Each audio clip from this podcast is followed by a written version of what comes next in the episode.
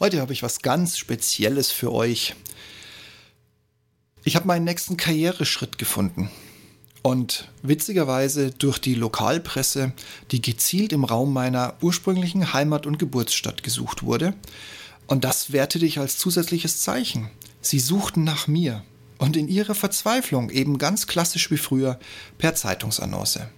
Somit wollte ich weder Hannes noch seine Sendung auf dem Bayerischen Rundfunk, dem BR, die mit Ringelstetter seinen Nachnamen trägt, enttäuschen und ließ mir ein paar Zeilen, die die Zukunftsfähigkeit und eben auch meine belegen sollten, einfallen.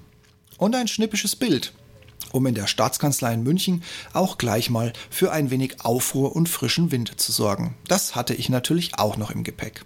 Und klar, ein wenig blöd geraten, dass es unbedingt in die Wochenendausgabe Anfang April dieses Jahres rutschte. Aber mich konnte nun nichts mehr aufhalten. Hallo und herzlich willkommen zum Ich bin noch nicht hier, um beliebt zu sein.com Podcast.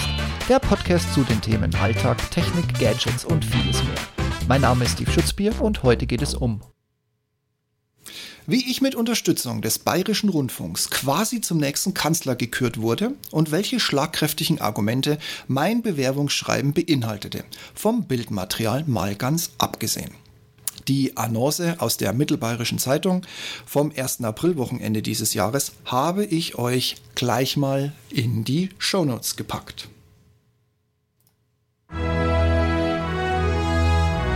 Also es mussten ein paar staatstragende Zeilen her und klar, auch gleich der Ausdruck meines ungebremsten Willens zur Machtübernahme. Und klar, wer wird diesem Schritt schon seine alten Freunde vergessen? Daher hatte ich für Herrn Ringelstetter auch gleich ein freundliches Angebot für die weitere Zusammenarbeit im Angebot. Kurz gesagt, mit diesem Text habe ich mich, freundlich aber klar im Ausdruck, meine Bewerbung per E-Mail an die Adresse des Bayerischen Rundfunks gesendet. Sehr geehrter Herr Ringelstetter, hiermit erhalten Sie meine Bewerbung auf Ihr Stellengesuch in der Mittelbayerischen Zeitung vom 1.2. April 2021. Lassen Sie mich ohne Unschweife direkt zur Sache kommen. Um die Nachvollziehbarkeit der Corona-Regelungen für die Bürgerinnen und Bürger verständlich zu machen, greife ich auf eine Mischung von Ereignis- und Gemeinschaftskarten gängiger Monopoly-Spiele zurück. Moderne Editionen wie Bankwesen oder Luftfahrt helfen, wirtschaftspolitischem Agieren in der Pandemie gesellschaftliche Anerkennung und Verständnis für die Entscheidungsfindungsprozesse zu ermöglichen. Durch ein Gremium aus Paul Ehrlich und Robert Koch Institut als auch Amnesty International wird verhindert, menschenunwürdige Editionen wie zum Beispiel die römische Kolosseum oder die Ruhrpott-Version zu verwenden.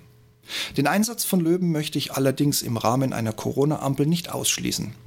Unterstelle ich doch, dass diese majestätischen Tiere in Fußgängerzonen oder geöffneten Supermärkten schnell Abstand unter den anwesenden Bürgerinnen und Bürgern sorgen.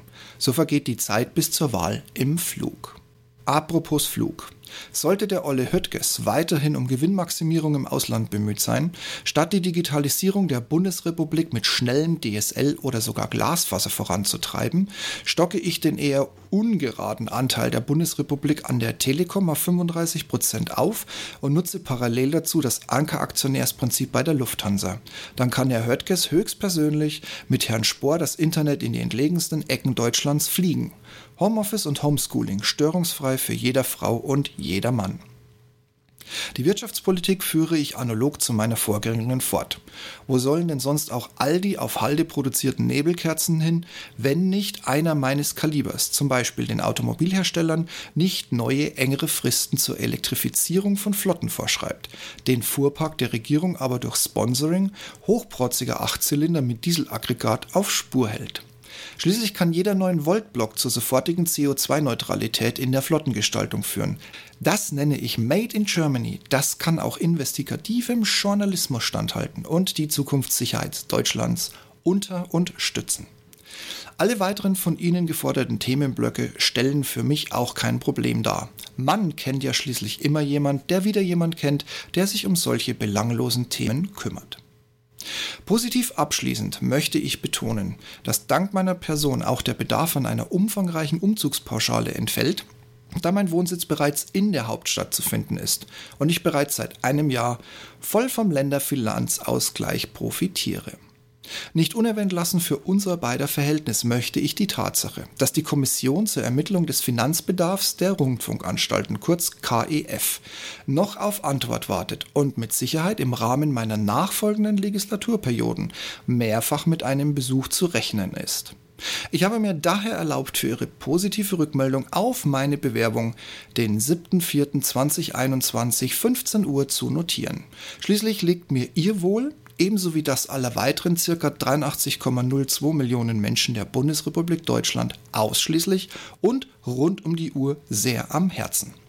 Mein Presseteam steht Ihnen für eine unkomplizierte Terminvereinbarung unter meiner Handynummer zur Verfügung und in alter söderscher Tradition reiche ich Ihnen hiermit beiliegendes Bewerbungsfoto zu meinen Unterlagen ein. Mit besten Grüßen nach München, Steve Schutzbier.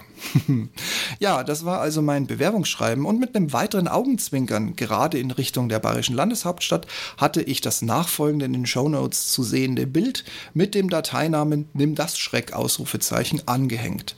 Markus Söder weiß, dass jetzt ein überlegener Gegner den Ring betreten hat und dass seine Stunde geschlagen hat. Aber leider waren meine Unterlagen wohl doch einschüchternder, als ich selbst in der verschickten und mehrfach durch mein Presseteam nachgebesserten Version gedacht hätte. Weder vom BR noch der Staatskanzlei noch irgendjemand aus Berlin traute sich in direkten Kontakt mit mir und meinem Team zu treten. Was daraus geworden ist, beziehungsweise in den nächsten Wochen noch so gedeihen wird, das kann man ja jeden Tag in den Wahlnachberichterstattungen im Fernsehen oder den gängigen Rundfunkgeräten entnehmen. Und ich sage nur so viel, mit mir wäre uns allen das nicht passiert. Gut, dann machen wir mal Augenzwinkern Ende. Ich hoffe, ihr hattet ein bisschen Spaß. Natürlich wusste ich, dass es sich hier um einen Aprilscherz handelt. ähm, auch wenn ich das natürlich im Text entsprechend umgearbeitet habe. Und ich finde es trotzdem schade, dass nichts zurückgekommen ist, aber was soll man machen? Dieses ignorante Fußvolk, ich sage euch eins, seid froh, dass ich nie an die Macht komme. In diesem Sinne, ihr dürft euch wieder hinsetzen, die Hymne ist gleich vorbei. Bis zum nächsten Mal. Macht's gut.